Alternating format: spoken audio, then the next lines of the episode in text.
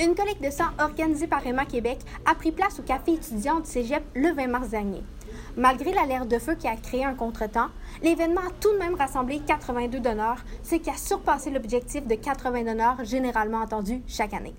Pour nous en parler, la superviseure des collectes mobiles, Nathalie Bouchard. Euh, quand on voit tous les besoins qu'il y a dans les hôpitaux, c'est sûr que quand on vient au cégep ici, vous êtes les jeunes de demain. C'est une, une banque de sang public qui appartient à tous les Québécois.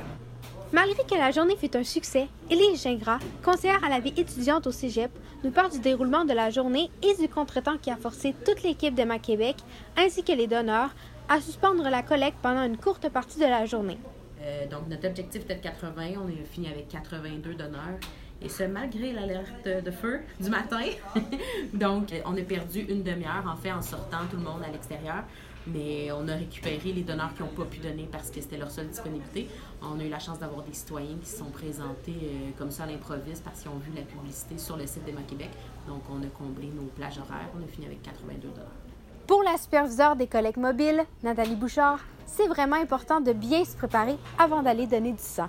Euh, c'est pour ça qu'on demande à nos donneurs de, bien manger, de très bien s'hydrater. C'est important d'arriver comme ça, euh, d'être en forme aussi. Il ne faut pas euh, venir donner du sang après une nuit blanche, là, quand on est fatigué. Fait que faut mettre toutes les chances de notre côté. Ici Amélia Stanley-Terrien, au courant, Terrebonne.